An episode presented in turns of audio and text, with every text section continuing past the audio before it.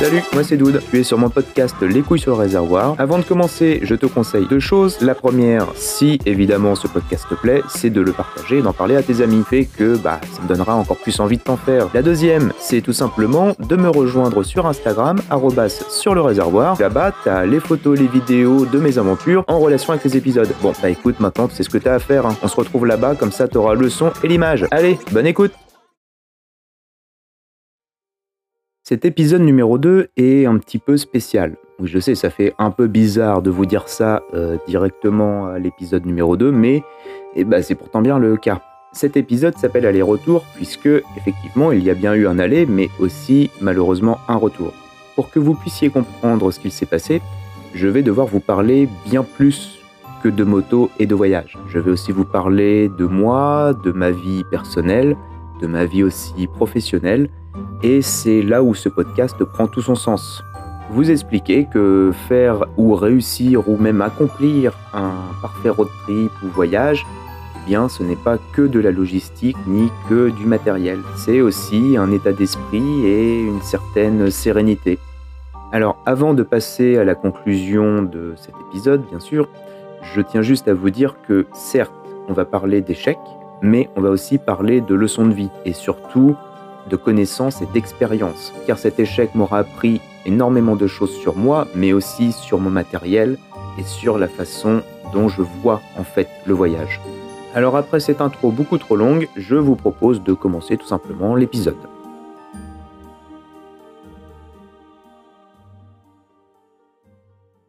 Avant de vous expliquer mon faux départ, je dois vous expliquer l'origine de ce road trip. Vous devez comprendre d'où vient cette idée de faire une sorte de demi-tour d'Europe, puis après de partir en direction de l'Amérique du Nord.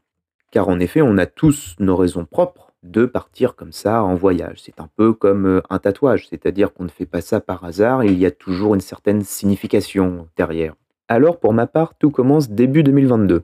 Ça fait bientôt deux ans que je suis avec ma compagne et également rentré de l'étranger, puisque je vivais en dehors de la France jusqu'à fin 2019 et j'ai rencontré ma compagne début 2020. Petit point information immigration, sachez une chose, c'est que si vous êtes de nationalité française et que vous expatriez donc à l'étranger pendant une durée de plus de trois ans, votre vie en France administrative s'arrête. C'est-à-dire que vous sortirez des fichiers du fisc et si par malheur vous ne gardez pas un compte bancaire en France au minimum, eh bien, votre vie administrative sera quasi définitivement perdue. Le seul moyen pour vous la refaire sera de trouver soit un CDI ou un CDD de façon à remettre tout ça en place. Alors ça peut paraître anecdotique, mais sachez que moi, dans mon cas, eh bien, ça prend une place très importante puisque ça m'a énormément empêché d'avancer entre 2020 et 2022, sachant que, facteur aggravant, on a eu le Covid. Et ça, malheureusement, de une, personne pouvait le prévoir, et de deux, le Covid plus un retour en France un peu plus ou moins précipité, bah, fait que vous vous galérez pendant deux ans à essayer de trouver un travail, euh, réouvrir un compte bancaire, bref, vous refaire une vie administrative. Pour vous dire à tel point c'était compliqué, c'est que je ne pouvais même pas assurer un véhicule, même pas l'immatriculer à mon nom. J'avais juste un passeport français, mais j'étais étranger dans mon pays. Ce qui est quand même assez ironique.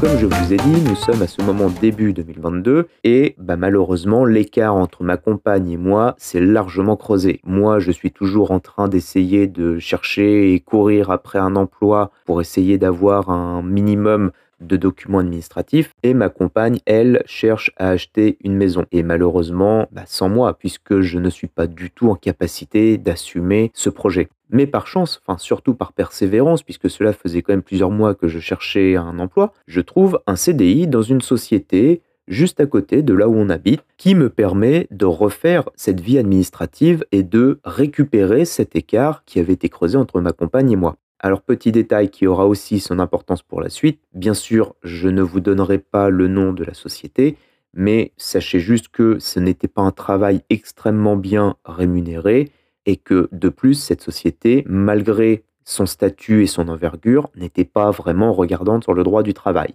Ça aura un impact sur ma vie future et surtout sur la vie de mon couple. La période d'essai de 4 mois est donc terminée, je signe définitivement mon CDI et à ce moment-là, j'arrive à rejoindre ma compagne pour le projet d'achat. Très vite, on trouve une maison, on signe et le prêt nous est accordé. Tout ça se fait de janvier 2022 à juin 2022, c'est-à-dire en six mois, j'ai réussi à refaire ma vie administrative de A à Z et bah, j'étais vraiment content. Je me disais, ça y est, j'ai pu enfin combler cet écart. Maintenant, bah, j'espère que mon couple, lui, en profitera énormément. Alors dans cet élan de bonnes nouvelles, étant donné que j'avais perdu aussi mon chien depuis deux ans, avec ma compagne on se dit bah tiens on va aller faire un petit tour à l'SPA, puis euh, voir un petit peu quels, quels animaux euh, sont là-bas en ce moment et on est tombé sous le charme d'un gros chien noir qui est juste adorable. C'est une peluche sur pattes, il est vraiment incroyable. Voilà, sachant que je vis avec des animaux depuis tout petit, ma compagne a été piquée par ce virus, sa fille également. Maintenant, on se retrouve à quatre dans la famille à attendre d'avoir les clés de la maison. Et ça, c'est prévu normalement pour la fin de l'année 2022. Donc à ce moment-là, nous sommes été 2022 et il nous reste à peu près six mois à attendre pour obtenir ces clés. Pendant ces six mois, malheureusement, notre couple, lui, ne va pas forcément mieux. C'est-à-dire qu'en gros, nous vivons plus comme des colocataires que comme un couple. Et ça, malheureusement, eh bien, ça n'échappe pas à nos amis, qui, quand ils nous voient, se doutent bien qu'il y a quand même un petit malaise entre ma compagne et moi. Alors, en effet, il y a un réel malaise depuis un petit peu plus d'un an, et ma moto est pour moi mon seul plan d'évasion. Puisque si à ce moment je suis en France, c'est bien parce que j'ai rencontré ma compagne. Sinon, je serais reparti de là où je venais. Les mois passent, nous arrivons fin 2022, courant décembre. Ma compagne, elle, va passer les fêtes de fin d'année dans sa famille. Moi, je reste dans la maison pour faire les travaux puisque nous avons l'appartement à rendre. Il va falloir déménager. Et pour euh, déménager de l'appartement à la nouvelle maison, il faut que la maison soit quand même un minimum habitable. Nous resterons en mode camping pendant quelques semaines, mais assez rapidement, nous allons avoir notre cuisine, la salle de bain derrière, plus les autres travaux qui suivront. Pendant ce temps-là, notre couple ne décolle toujours pas. C'est-à-dire qu'il y a toujours un réel malaise entre nous, sachant que les travaux viennent plus ou moins accentuer ça par période. En tout cas, il n'y a pas d'amélioration. Pour ma part, nous avons un petit garage à la maison. Bah, J'en profite tout simplement pour équiper ma moto et la fiabiliser au maximum parce que je vois indéniablement la fin pointer le bout de son nez. Et je sais quasiment à 100% qu'avant la fin de l'année 2023, je serai obligé de quitter les lieux malheureusement.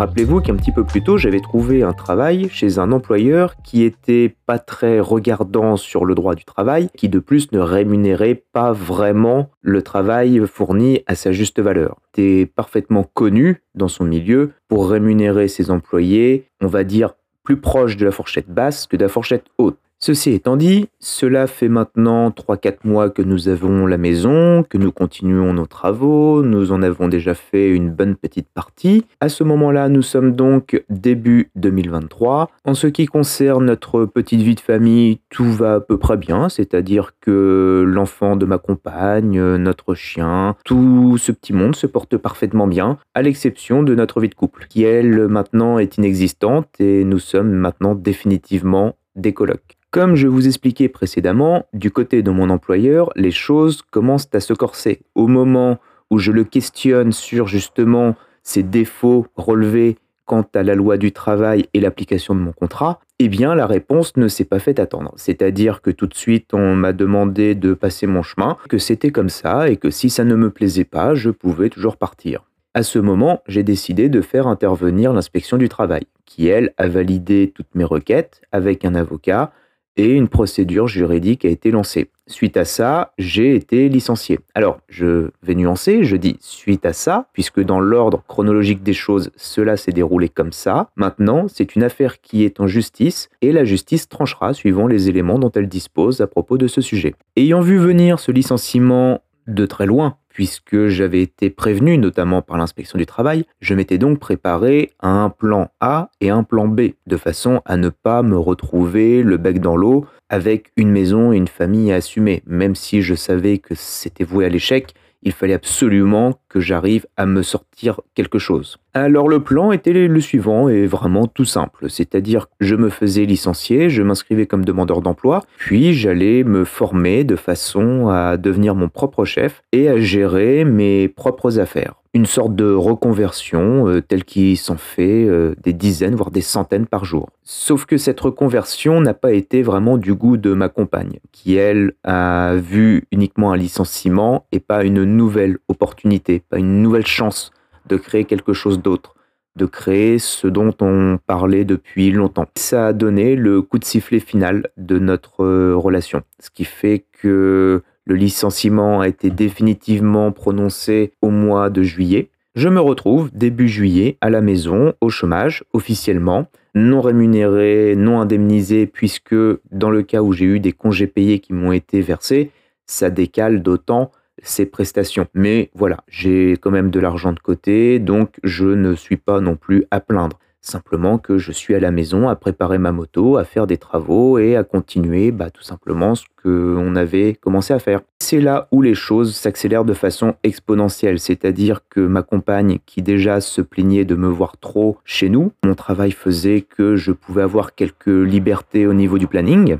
Là, définitivement, je deviens persona non grata, c'est-à-dire que vraiment, elle ne peut plus me voir, elle fait comme une overdose. Le coup de sifflet final de la relation sera donné donc début août et nous convenons ensemble que je partirai fin août. Nous avons convenu ça puisque la maison nous appartenant tous les deux, il a fallu décider de comment nous allons nous séparer. Et donc, nous sommes allés dans ce sens. Alors à ce moment, la moto est fiabilisée, la moto roule puisque c'est quand même de ça dont on va parler. Mais malheureusement, il me manque quand même pas mal d'équipement. C'est-à-dire qu'elle a les sacoches, mais elle n'a pas de porte-bagages. J'ai une très faible capacité d'emport, une autonomie qui n'est pas vraiment bonne mais en un mois, il faut que j'arrive à en faire une moto routière qui soit utile et fiable. Ça, c'est pour la partie technique. Et il y a aussi la partie route, puisque étant au chômage et ne pouvant pas retrouver de travail aussi facilement que ça dans un premier temps, eh bien, comme je dois quitter les lieux, je ne peux pas retrouver de logement. Malheureusement, en France, notre pays est fait de telle façon que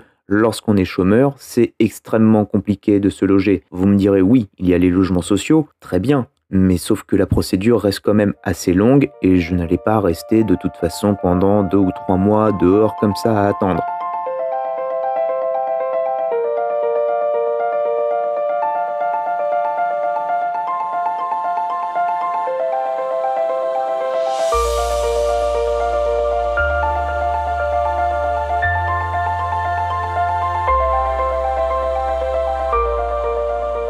Rappelez-vous, tout à l'heure, je vous disais, quand on me parlait de licenciement et quand on m'a surtout prévenu que j'allais me faire licencier, je me suis dit, ok, il va me falloir un plan A, un plan B, et ainsi de suite. Et donc le plan A était de faire une société avec ma compagne, voilà, de gérer un business. Le plan B est exactement en fait la même chose, mais tout seul. Le seul petit détail, c'est que euh, dans le plan A, nous avions une maison et tout ça. Dans le plan B, je n'ai absolument plus rien et je suis juste moi et ma moto. Comment faire? Tout simplement en trouvant un logement provisoire jusqu'à temps que l'entreprise soit créée et une fois l'entreprise créée, là, je peux aller démarcher mes clients avec la moto et mêler road trip, plaisir et business. Nous arrivons à ce moment fin août, début septembre 2023. Je quitte euh, la maison. Voilà, c'est définitivement terminé. C'est-à-dire que je laisse derrière moi la maison, la famille, le chien, bref, tout ce que j'ai construit pendant trois ans avec ma compagne. Alors, je ne suis pas le dernier, je ne suis pas le premier, mais voilà, c'est sûr que ça fait toujours quand même euh, un petit quelque chose. En tout cas, pas sur le moment, mais tout du moins après. Je me retrouve donc chez ma mère avant de partir euh, en road trip. À ce moment-là, j'ai encore quelques processus administratifs en cours, j'attends encore du matériel, et je me dis, le fait de se retrouver en terrain neutre fait que, voilà, je vais pouvoir faire mon deuil assez rapidement, en tout cas, ne pas trop m'attarder là-dessus. Je vais pouvoir sortir, voir des amis, bref, au moins pouvoir passer à autre chose rapidement et partir de façon sereine et solide. Alors gardez ça en tête, parce que justement c'est un peu la clé de ce qui va se passer après. Revenons à notre fameux début de road trip. Alors, comme je vous disais, la route était prête, l'équipement, le processus euh, administratif, machin, tout ça, ça y est, c'est terminé. Jour J, je décide de partir un dimanche matin, de façon à avoir euh, vraiment beaucoup moins de circulation. Et étant donné que ce n'est pas quelque chose pour moi de très familier, de partir comme ça en road trip pendant des jours, je me dis au moins l'avantage de partir un dimanche, c'est que les routes ne seront pas trop chargées. Si jamais je décide de rouler plutôt chill ou quoi, je n'aurai personne qui va me coller au cul pour me faire avancer. La moto est prête, tout est chargé, les pleins sont faits. Mon excitation est alors au maximum. Je ferme le casque, je mets un peu de musique, le GPS et je prends la route direction Caen par la nationale.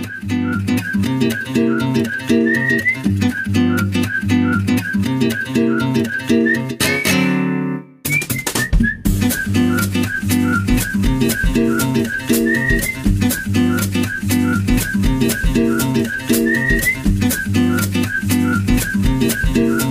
niveau météo, on est encore dans les journées chaudes en France.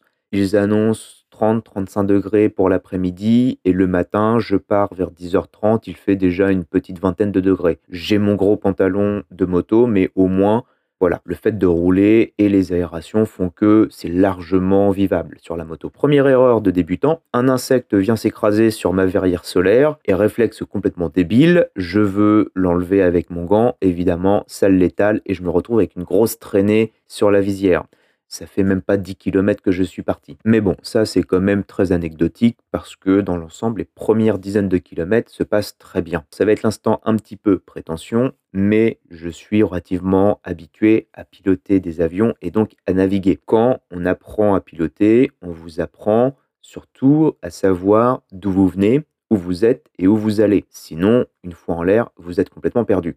En moto, c'est pareil. Je vous dis ça tout simplement parce que, et par expérience, que ce soit en France ou à l'étranger, vous roulez, vous suivez votre GPS et bah, le GPS tombe en panne. Donc là, bah, maintenant, faut se fier aux panneaux. Sauf qu'à un moment donné, les panneaux s'arrêtent ou les panneaux sont effacés ou tout simplement, comme ça m'est arrivé, la route est fermée. Eh bien là, vous êtes quand même assez content de savoir vous guider soit par un cap ou soit par rapport tout simplement au soleil, puisque bah, si vous devez rejoindre soit le nord, le sud ou quoi. Alors, c'est certes un petit peu extrême, puisqu'en France, on est quand même bien desservi, mais croyez-moi, quand vous retrouvez en Amérique du Nord, c'est très utile. Je sais très bien que ça ne concernera pas tout le monde, mais voilà, moi notamment, ça m'a servi pour mon fameux début de road trip. C'est pour ça que quand je pars, je m'attends toujours en fait à ce que mon GPS me lâche. Donc je me force à mémoriser des villes, étapes, et ce qui fait que ces villes, je peux très facilement en fait les retrouver et me guider toujours plus ou moins vers elles.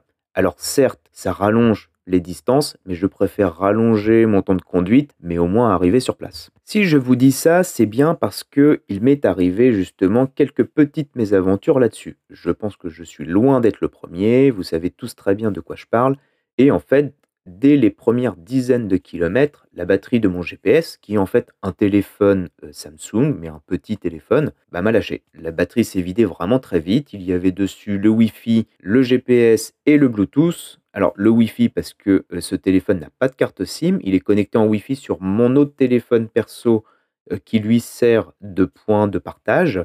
Ce qui fait que, voilà, au moins si je me fais voler ce téléphone GPS, c'est pas bien grave. Mon perso reste toujours avec moi dans la poche intérieure. Et donc ce fameux téléphone qui me sert de GPS est tombé en panne de batterie. Ça s'est coupé d'un coup pendant que je roulais, il s'est éteint, possible évidemment de le rallumer. Bon, connaissant mes villes et mes checkpoints, je me suis dit, on arrive sur l'heure du midi, je vais me poser, manger et le mettre à charger pendant que je mange et le brancher puisque j'ai des ports USB sur la moto. Je fais mon petit arrêt, je mange, je branche le téléphone sur la moto et je repars. Sauf que le téléphone refuse de charger. C'est-à-dire qu'il est allumé, il continue de me guider, mais la batterie reste à 2%. Pourtant, j'ai bien le petit éclair, le cordon USB est branché à la prise, qui est bien allumé, tout fonctionne, mais le téléphone refuse de charger. Bien, je continue donc de rouler jusqu'à un moment où de 2% on passe à 1% et le téléphone se recoupe. Alors je me dis, mince, j'ai installé des ports USB qui bah, visiblement ne fonctionnent pas. Peut-être qu'il y a un défaut dans l'électronique qui fait que la puissance n'est pas au rendez-vous et ça n'arrive pas à charger mon téléphone. Ce qui me paraît quand même bizarre parce que le téléphone est vraiment de petite capacité. J'avais déjà essayé sur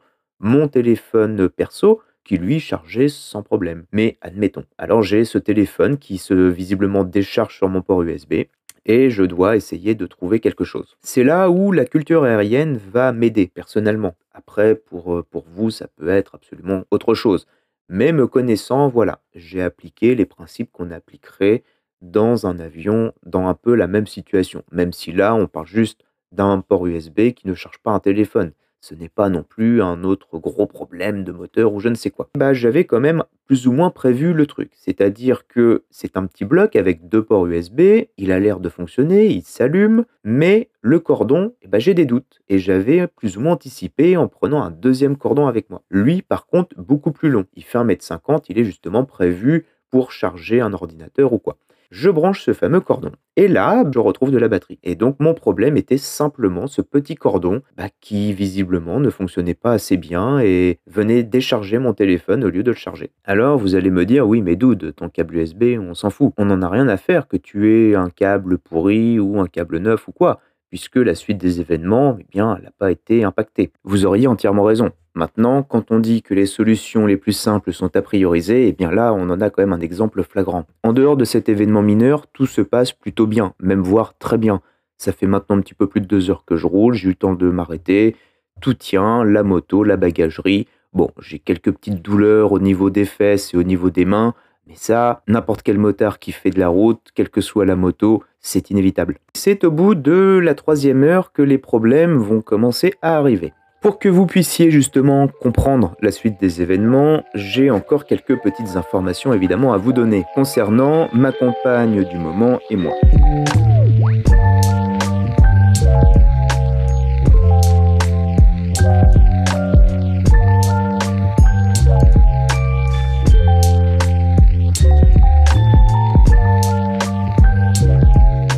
Elle est bretonne et régulièrement va visiter sa famille.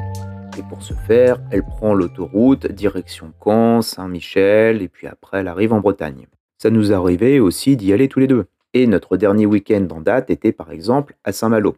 Retenez bien aussi cette information-là puisqu'elle sera importante pour la suite. Quand nous partions, nous avions pour habitude de nous arrêter dans une petite crêperie à Villedieu-les-Poils. C'est tenu par un petit monsieur, toute la bouffe est faite sur place, c'est du local, c'est vraiment simple et très bon. Bref, vous voyez le tableau, même si ça ne concerne pas des dizaines de trajets, nous avions quand même nos petites habitudes sur la route entre la Normandie et la Bretagne. Je pense que là, vous devez commencer aussi à assembler les pièces du puzzle.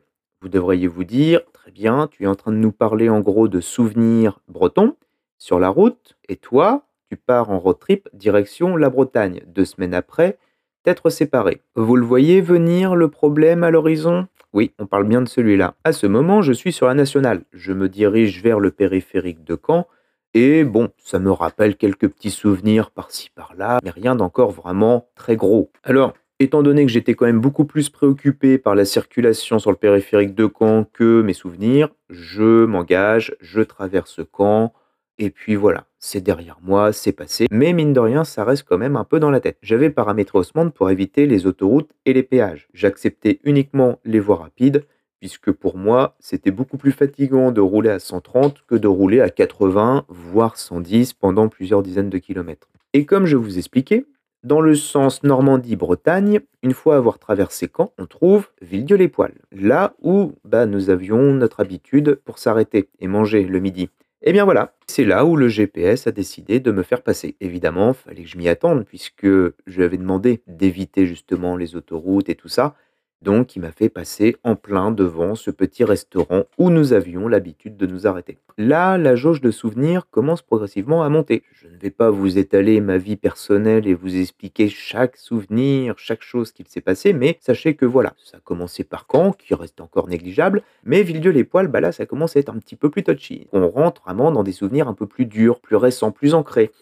Et la suite du voyage n'était en fait que ça. J'avais prévu d'aller jusqu'à Les qui est une petite plage à côté de Saint-Malo, là où nous avions notre dernier séjour avec des très bons souvenirs. Vous la voyez, la douille là, où il faut vraiment que je vous fasse un dessin? C'est à ce moment précis où vous devriez me dire mais quel genre d'abruti décide de partir en road trip deux semaines après avoir quitté son ex, et notamment de passer par tous les endroits où il a ses derniers souvenirs de voyage avec elle? Maintenant, je vous invite à essayer de réfléchir quelques secondes au pourquoi. Pourquoi j'ai décidé d'emprunter cette route et pas une autre? Eh bien, la réponse est vraiment bête, tellement bête que même moi, aujourd'hui encore, je me demande comment je suis passé à côté. Comment je n'ai pas vu cette bêtise arriver. J'ai beau avoir montré mon roadbook à des amis, tout le monde me dit oui, oh bah c'est cool, tout ça, mais personne ne m'a dit mais dude, tu passes par la Bretagne, tu commences par la Bretagne, là où vous êtes partis ensemble il y a encore quelques mois. Et bah non, personne n'a relevé. Et ceux qui ont relevé n'ont juste rien dit. La réponse, maintenant, eh bien, elle est toute simple, vraiment très bête, comme je vous l'ai dit. Je partais d'à côté de Rouen je voulais rallier Biarritz pour ensuite partir en Espagne. Si vous tracez une diagonale de Rouen à Biarritz, vous vous apercevez qu'en fait vous passez le long des côtes, à peu de choses près. Pour moi, je m'étais dit, ça peut être intéressant pour le voyage de longer la côte ouest de la France. Donc, longer le Cotentin, évidemment, ça me faisait passer par Caen, Villedieu-les-Poils, Saint-Malo, ensuite me diriger en Bretagne, à Brest, là où je ne suis jamais allé, et redescendre, direction La Rochelle, Nantes, Bordeaux, Biarritz. Bref, je me faisais en gros un demi-tour de France par la côte ouest. Et ça de façon parfaitement innocente. Alors oui, évidemment, j'avais quand même jeté un œil à mon roadbook, voir là où il me faisait passer, quel type de route, les revêtements, ainsi de suite, voie rapide, nationale. J'avais effectivement constaté que je passais par Caen, que je passais par Villedieu-les-Poils, Saint-Malo, et ainsi de suite, puisque Saint-Malo était mon premier arrêt. Mais de façon inconsciente, je me disais que ça allait passer et que à aucun moment ça allait impacter mon voyage, que ça allait venir me chercher aussi fortement de là à rebrousser chemin. Et c'est là où a été mon erreur, c'est-à-dire de ne pas prendre en compte cet aspect mental du voyage et de sous-estimer d'autant plus mon mental avant de partir. Le piège était là, c'est-à-dire que ça faisait deux semaines qu'on était séparés, que je ne vivais plus chez moi. Il était donc normal que rien ne me rappelle ma relation, en dehors de mes amis qui, eux, au contraire, me préservaient de tout ça. Et par conséquent, à partir du moment où j'ai décidé de partir, effectivement, les premières villes traversées, les premiers souvenirs commencent à revenir, comme ça fait deux semaines et que ça reste malgré tout frais, vous les prenez comme un 35 tonnes en pleine face. Maintenant, vous avez le contexte, tous les éléments, le pourquoi du comment, bref, vous savez tout. Vous devez peut-être vous dire à ce moment-là, mais pourquoi ne pas avoir juste continué? C'est-à-dire, on coupe la Bretagne, on enlève cette partie-là du roadbook et on part direction Bordeaux tout de suite, en coupant, pourquoi pas, par Rennes ou bref, le centre de la France.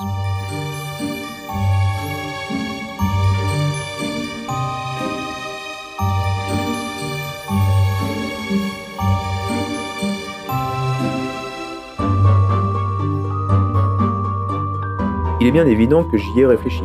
Une fois arrivé sur place, donc mon point de chute était la plage des Dôles, je vous invite à regarder sur Google Maps car c'est vraiment un coin magnifique, j'ai fait un point. Un point sur comment je me sentais mentalement et physiquement. La moto, elle, ne bougeait pas, tout allait pour le mieux. D'un point de vue physique, je commençais quand même à être un petit peu attaqué. C'est-à-dire que j'étais parti depuis 10h30 et il était quasiment 18h. Alors, j'étais arrivé un petit peu avant, mais le fait de tourner à gauche, à droite, puisque c'était envahi de camping-cars, c'était un petit peu compliqué pour trouver une place un peu en retrait et se poser. Une fois dans ma petite chaise, j'ai fait un point. Je me suis dit, ok, physiquement, mentalement, comment je me sens, comment je vois la suite des événements. Honnêtement, je ne vais pas m'étaler, mais j'étais pas en état physique ni mental de continuer, même en décidant de couper ou quoi. Ça allait être trop compliqué, notamment pour des raisons de sécurité, puisque mon attention n'était plus du tout sur la route ni le voyage, je ne prenais plus de plaisir, je ne pensais qu'à une chose, c'était tous ces moments qu'on avait passés ensemble, qui venait me chercher, où je me disais, bah, même si ça s'est terminé par une rupture, il y a eu quand même des très bons moments et qui restaient malgré tout bah, majoritaires par rapport au reste. Bref, je ne suis pas là pour débattre de ma relation, mais juste pour vous expliquer ce qu'il s'est passé. À cet instant, il est 17h30, 18h. J'ai pris la décision de rentrer et il va falloir reconfigurer la moto et le GPS. Pour la moto, c'est assez simple et rapide. Déjà, je laisse refroidir un peu le moteur, puisque ça faisait quand même plusieurs heures qu'il était en train de tourner. Un nettoyage des optiques, puisque là, c'est recouvert de cadavres d'insectes. Je m'assure quand même que tous les éclairages fonctionnent toujours et que la mécanique globalement soit toujours OK, ce qui est le cas. On termine par un petit nettoyage des deux visières du casque, parce que elles aussi sont blindées de cadavres d'insectes, et on laisse reposer tout ça quelques minutes, le temps de reprogrammer Osmand. Je vais passer rapidement sur la route du retour puisque je suis parti aux alentours de 18h30 et je suis arrivé à 23h30. Alors évidemment, j'ai roulé 3 heures de nuit, mais grâce à la config de mes éclairages, ça n'a posé strictement aucun problème. Ça, j'y reviendrai dans l'épisode bonus concernant la moto. Il y a un point sur lequel je voudrais revenir avec vous, c'est concernant Osmand. Alors, ce que je vais vous dire là, si des gens ont une explication euh, de près ou de loin, eh bien ça m'intéresse. Dans l'application, vous avez la possibilité de paramétrer plusieurs profils, que vous soyez en moto, en voiture, en vélo, en bus, bref. Moi, je les ai tous supprimés pour garder uniquement celui de l'application et le profil moto. Et le profil moto est mon profil par défaut. Concernant la navigation, à chaque fois, il me calcule les itinéraires en évitant les péages et les autoroutes. Alors c'est bien pour ça qu'il m'a fait passer par tout un tas de petites villes. Mais concernant la distance et le temps estimé par Osmand, eh bien ça s'est révélé parfaitement exact. Donc là-dessus, je n'ai rien à dire. Cependant, le chemin du retour a été complètement différent de l'aller. Et une chose qui est super bien avec Osmand, c'est que vous avez directement un petit bouton dans la navigation qui vous permet d'inverser le sens de la navigation. C'est-à-dire que si vous allez du point A au point B, une fois au point B, vous cliquez sur ce petit bouton et vous recalcule directement l'itinéraire au point A, de là où vous êtes venu. Alors au moment de rentrer, je m'étais mindé à reprendre la route de l'allée qui ne m'avait pas vraiment enchanté, tout du moins euh, pas sur la dernière moitié. Mais voilà, ça n'a pas du tout été le cas. En fait, Osmand m'a fait passer déjà le long des côtes, chose que je n'ai pas fait à l'aller, et ensuite il m'a fait couper par la campagne, et je serais incapable de vous dire aujourd'hui quels étaient ces petits villages, puisqu'il faisait nuit. C'était plutôt pas mal, c'était très agréable, il n'y avait par contre strictement personne, donc je n'avais pas le droit de me planter. Mais par contre, voilà, la route a été complètement différente au retour. Bon, en ce qui concerne le kilométrage et le temps de trajet, c'était identique. Dans les deux cas, j'ai fait 300 km à l'aller et 300 km au retour, 4 heures à l'aller, 4 heures au retour. Petite parenthèse, quand je vous dis 4 heures à l'aller, 4 heures au retour, c'est le temps de conduite. Sont exclus évidemment les pauses. 13h11, je passe la porte du garage. Je me rappellerai, je pense encore longtemps de ce jour et de cette heure, tout simplement puisque après une journée telle que celle-ci, vous décomptez les derniers mètres jusqu'à chez vous, je vous le garantis. Je rentre la moto, je coupe le contact et je descends. À cet instant, tous ceux qui font des bornes en moto vont parfaitement comprendre de quoi je parle. Eh bien, votre corps vous fait juste mal. Vous avez mal au cul, vous avez mal aux mains, aux bras, aux genoux, absolument partout. Heureusement, quelques pas plus tard, tout rentre dans l'ordre et l'adrénaline retombe puisque depuis le matin, en fait, c'était mon seul carburant. C'est ainsi que se termine donc cette longue journée qui, certes, euh, sonne la fin du début de ce road trip un peu précipité, mais qui par contre sera très riche d'enseignements.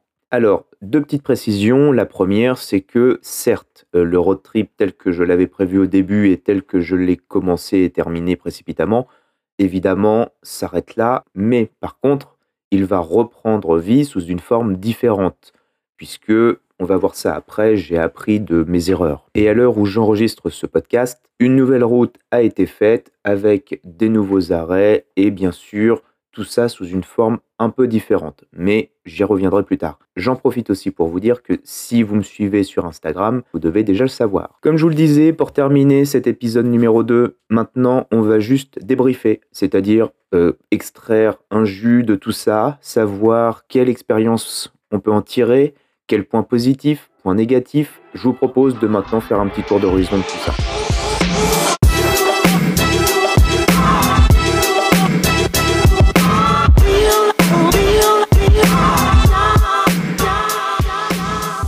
Pour moi, l'élément principal dans toute cette histoire, eh bien, c'est mon ego. Comme beaucoup de personnes, oui, j'aurais aimé poursuivre et dire je l'ai fait. Maintenant, j'ai décidé de faire l'inverse, de dire voilà, je n'écouterai pas mon ego, c'est quelque chose que je mettrai dans le fond du placard et je mettrai en avant ma sécurité et ma santé. Comme je vous disais précédemment, j'ai une culture aérienne assez importante. Et par ce fait, nous avons une citation qui dit Vaut mieux être au sol et regretter d'être en vol que d'être en vol et de regretter d'être au sol. Et ça, c'est vraiment quelque chose que j'applique régulièrement quand j'ai des tâches assez importantes à effectuer. Sous forme scientifique, cela a un autre nom qui s'appelle le biais du coût irrécupérable. Alors, je ne vais pas m'étaler là-dessus, mais en gros, c'est quelque chose qui vient dire qu'une fois que vous avez engagé une action, que vous êtes engagé dans quelque chose, souvent, continuer vous coûtera beaucoup plus humainement et financièrement que de stopper pour exemple le développement du F-35. Mais là, je m'égare. Alors bien sûr, je vous parle de ça quand quelque chose commence à mal s'engager, Quand ça se passe très bien, il n'y a aucune raison, évidemment. Donc, premier point, j'ai appliqué cette règle. J'ai vu que ça partait mal, que j'avais du mal à me sortir de la situation, et donc, par conséquent, j'ai préféré stopper, revenir en arrière, plutôt que de poursuivre et bah, de plus en profiter. Enfin bref, voilà, comme je vous ai dit auparavant, c'était plus par mesure de santé, de sécurité qu'autre chose. Personnellement, je pense avoir fait le bon choix. En tout cas, je ne pense pas avoir fait un mauvais choix. Alors bien évidemment, euh, cette expérience, comme je vous disais, vient avec des points positifs et négatifs. Dans le cas présent, le négatif est assez simple et rapide. Euh, c'est simplement le fait d'être passé à côté d'un voyage. Mais surtout, c'est de ne pas m'être rendu compte plus tôt de l'erreur que j'étais en train de faire. Je vais vous faire une analogie toute simple. Vous roulez et d'un seul coup, un dos d'âne, vous le voyez au dernier moment. Même si vous freinez, c'est trop tard, vous faites un jump de 15 mètres de long, voilà, rien de grave, tout le monde est vivant, bah c'est juste que ça vous a bien secoué. Bah là c'est la même chose. Maintenant, le plus important, les points positifs. Alors il n'y en a pas non plus 15 000, mais il y en a quand même pas mal, et dont certains auxquels je ne m'y attendais pas. Le premier, c'est que je suis fier et content de ma décision. Comme vous voyez, je l'assume pleinement puisque malgré la fatigue, malgré les efforts physiques, la chaleur, bref, tout ce que vous voulez, eh bah pour moi, j'ai pris la bonne décision. Et ça, croyez-moi, c'est très important et c'est ce qui souvent fait la différence entre la vie et la mort dans certaines situations. Donc je ne dis pas que j'étais en danger de mort, mais en tout cas, je dis simplement que je me suis peut-être sauvé la vie.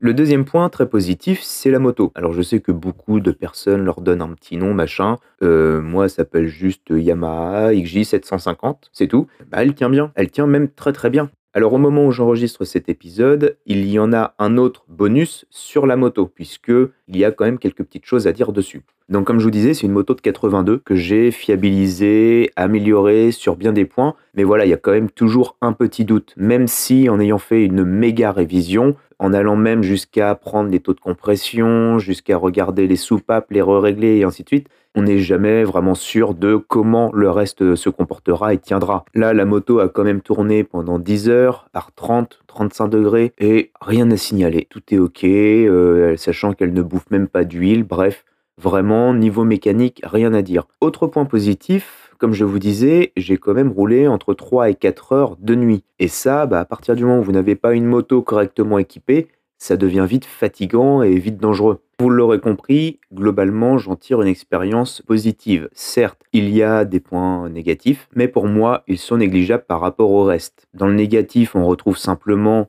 la préparation, où je n'ai pas su voir euh, la bêtise que je faisais, le fait que j'ai écourté mon voyage, bêtement, mais dans le positif, bah, je vois que j'ai pu prendre les bonnes décisions au bon moment, qu'à mon avis, elles m'ont rendu bien des services, et que ça sera l'occasion de refaire autre chose de beaucoup plus profitable. Bah, D'un point de vue logistique et mécanique, la préparation était bonne. Là aussi, les bons choix ont été faits en bon moment. Alors, si vous me suivez sur Instagram, vous devez déjà savoir que j'ai prévu de remettre ça dans des conditions différentes, puisque je ne suis pas non plus idiot, j'apprends de mes erreurs. Mais voilà, c'est-à-dire que normalement, début octobre, je prévois de repartir cette fois-ci direction Tours. Après, vous aviez choisi entre direction Bordeaux ou Lyon, ça a été Bordeaux. Et euh, cette fois-ci, le bivouac ne sera pas privilégié. Je vais privilégier le camping dans le cas où c'est envisageable. Et si jamais je vois que c'est un peu trop compliqué ou quoi, oui, là, je prendrai le bivouac. Alors, je finirai juste cet épisode par un merci. Merci à vous, merci de votre compréhension, merci de votre bienveillance, puisque, bah voilà, sur euh, les réseaux sociaux, c'est les retours que j'ai eus, euh, aussi de vos témoignages, comme quoi, bah, Visiblement, je ne suis pas le premier ni le dernier, ce qui me paraît évidemment normal. Mais voilà, je pense que le fait d'en parler, si ça peut éviter à d'autres personnes plus tard de faire euh, la même bêtise, bon, eh ben, j'en serais super ravi.